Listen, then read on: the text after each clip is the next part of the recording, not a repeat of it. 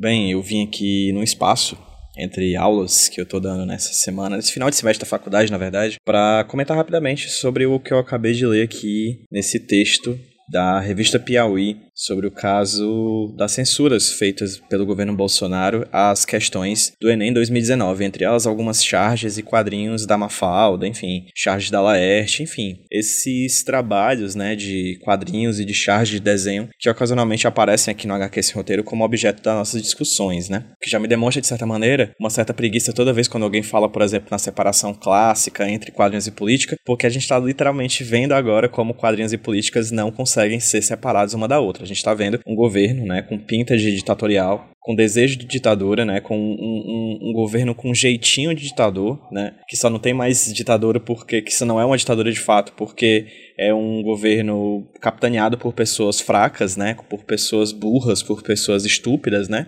mas que mesmo sendo burras e estúpidas, assim como na época da ditadura militar, aparelham o Estado para a realização de um projeto de uma minoria, uma minoria extremamente conservadora, né, de atacar, por exemplo, coisas como essa, como essas questões, né, que envolvem vários temas que têm a ver com a realidade do nosso país, né? Se vocês não viram, eu recomendo bastante o texto Mafalda reprovada no Enem, é, escrita pelo Luigi Maza, lá da revista Piauí. O texto está aberto, né? A, o subtítulo do, da matéria fala De Laerte a Ferreira Goulart, de Chico Buarque a Madonna, o que diziam as questões que o governo Bolsonaro censurou em 2019 no Exame Nacional do Ensino Médio, né? Essas questões, né, foram, foram abertas, né, aí, não, não, na verdade essas questões não foram necessariamente divulgadas, né, mas foram divulgados temas que elas tratariam e as informações e algumas questões, algumas, alguns pontos dessas questões, né, porque as questões em si não foram divulgadas porque elas podem ocasionalmente serem utilizadas no futuro, já que elas ficam num banco de dados da, do INEP, né o órgão responsável por produzir a prova do Enem.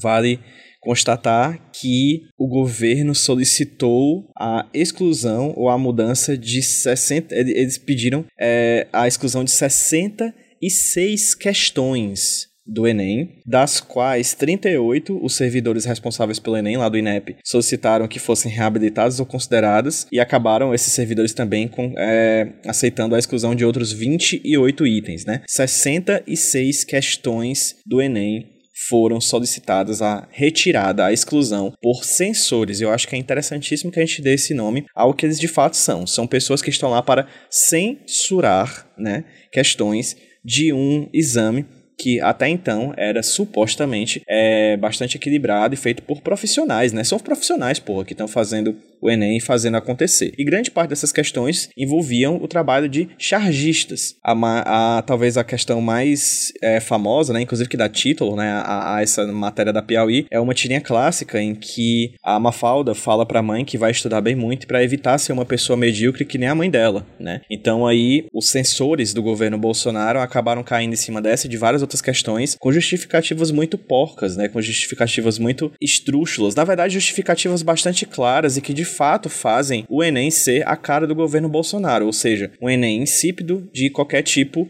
de crítica e inteligência. Porque acho que não há nada que seja menos a cara de um exame que avalia competências do que o incompetente governo Bolsonaro, né? Então, quando você vai ver aqui, por exemplo, as justificativas feitas pelos profissionais, pelos sensores profissionais pagos, né? Por pontuar que são sensores pagos dinheiro do contribuinte aqui no Brasil, tá? São pessoas que estão sendo pagas para censurar o maior exame de, de competências do ensino médio aqui no Brasil. Então, o texto do Luiz de Maza é muito bem escrito e traz várias vezes o, a motivação, a justificativa dos sensores para a exclusão dessa ou daquela questões, e todas elas são, a maioria delas são, induz o jovem ao comportamento antissocial, ou então leitura direcionada de geografia e história, ou então polêmica desnecessária. Pera, quem são essas pessoas para dizer o que é uma polêmica desnecessária? Algumas vezes tem leitura direcionada à história, direcionamento do pensamento, gerar polêmica desnecessária, direcionamento do controle de saúde, gerar polêmica desnecessária em relação ao sistema penal. Ou seja, são pessoas que têm um poder suficiente de modificar talvez a prova prova de maior abrangência de competências daqui do Brasil, porque o Enem acho que talvez seja uma das provas mais feitas do Brasil inteiro. É uma das que, sem dúvida alguma, tem a maior contingência de pessoas realizando. É um concurso público, de certa maneira, feito por várias pessoas ao redor do Brasil, né? Milhões de pessoas ao redor do Brasil fazem o Enem, talvez seja a prova mais feita do Brasil. Então,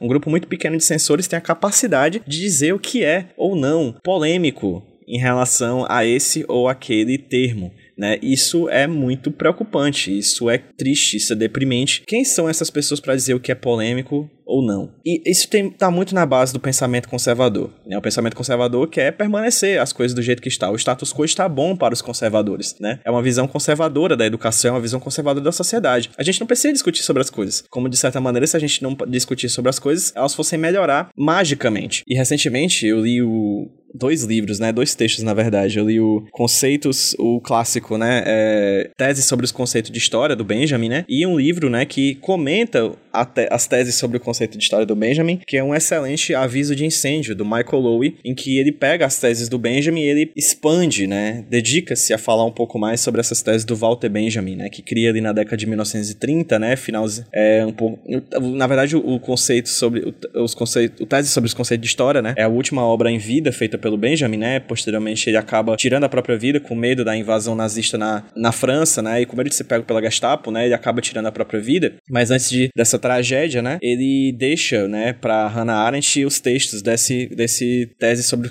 é, tese sobre os conceitos de história, em que ele traz várias questões sobre o papel importantíssimo que a história possui na sociedade, né? E um desses conceitos talvez seja a, a lógica de escovar a história contra pelo, né? Quem ocasionalmente seja ouvinte do HQ esse roteiro seja da, da área de história já deve ter ouvido isso algumas vezes, que é a lógica de que você tem que olhar para a história do passado e não se conformar com ela. A gente tem que entender que o que a gente vive hoje em dia, a gente vive num mundo que é fruto, que é consequência, que é resultado de uma série de operações violentas de destruição de pessoas, de grupos sociais, de, de forças sociais, né? O nosso papel como pessoas que olham para o passado da história é olhar com olhar crítico a essa história para entender melhor o presente de hoje. O Benjamin chega a falar uma frase que eu acho impressionante, que é a de que a cultura que a gente vive hoje, ela nada mais é do que uma documentação de barbárie. Ou seja, o que a gente conversa hoje, como por exemplo o fato de você estar me ouvindo e me entendendo numa língua portuguesa, uma língua colonizadora, é fruto de trabalhos anteriores de colonização e de muita violência. E é que tá aí, eu acho, talvez, uma das bases, uma das chaves interessantes do pensamento revolucionário que o Benjamin propõe, de a gente não se aquietar, da gente não abaixar a cabeça e da gente não acreditar nos direcionamentos polêmicos que essas pessoas conservadoras estão por trás da revista, eh, que estão por trás dessa revisão, das, das, da revisão e exclusão dessas questões do,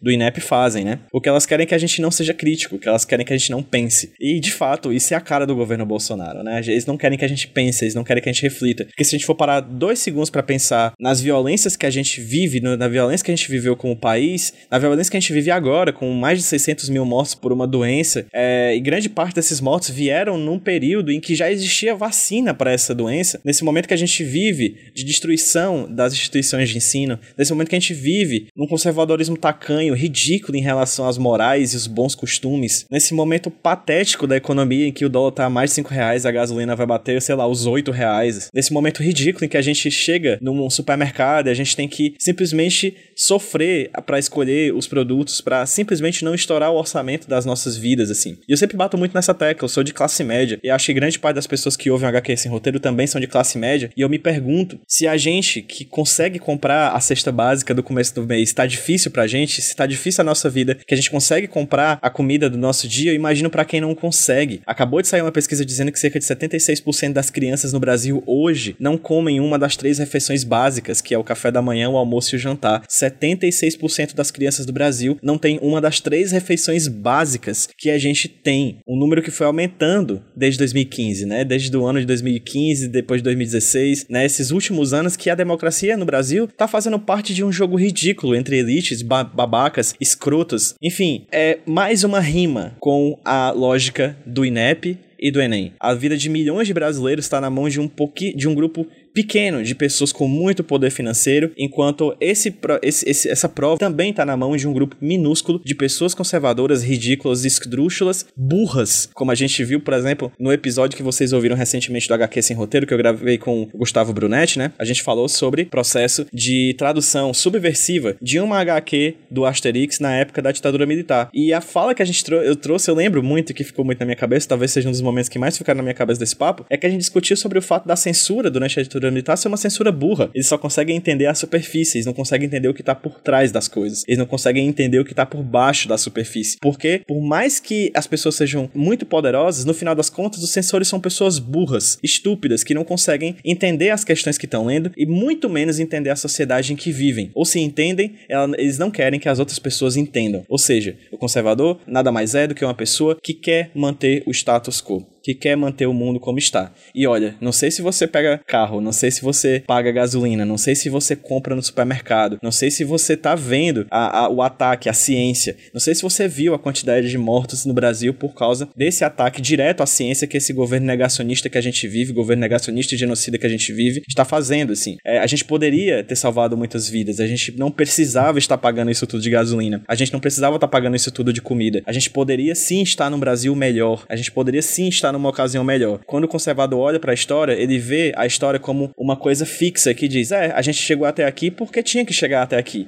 Não, a gente não precisava chegar até aqui. A gente pode escovar a história contra pelo e ver que um novo Brasil não somente é possível, como era possível de estar. Se a gente olha para o Brasil que está e olha para o Brasil que poderíamos estar, a gente pode sim se indignar. E essa força, essa raiva, que eu acho que o trabalho do Benjamin, do Michael Lowe, traz pra gente. Essa força revolucionária, esse desejo de mudança, esse desejo de mudança que só pode vir dessa raiva acumulada no decorrer da história que hoje a gente tem e que percebe que existem pessoas que querem manter a gente mal querem destruir a nossa vida. Essas pessoas querem que eu e vocês, que nesse momento temos dificuldade para comprar comida, eles querem que a gente passe fome, como várias outras pessoas já estão passando fome. Pessoas menos privilegiadas que nós, pessoas com menos espaço e com menos grana que a gente. Eles querem que essas pessoas passem fome. Eles querem que você passe fome. Eles não querem que a gente, você e essas pessoas que estão passando fome comam um camarão. Eles querem que a gente vá atrás da fila do osso. É isso que eles querem, porque se eles conseguirem isso, o dinheiro vai pro bolso deles. Dinheiro não é algo que acaba. Dinheiro não é algo que esvanece. Dinheiro é uma coisa que passa de mão em mão. O dinheiro do mundo é fixo, ele vai fluindo de mão em mão entre as pessoas. Se alguém perde, alguém ganha. E eles querem ganhar em cima da sua fome e da sua ansiedade, enfim, da sua morte. E aí eu acabei falando uma coisa errada, eu falei que o conservador quer permanecer como tá, mas na verdade o que ele quer conservar é um passado idílico, né? Um passado supostamente maravilhoso que nostalgicamente traz a ideia de que no,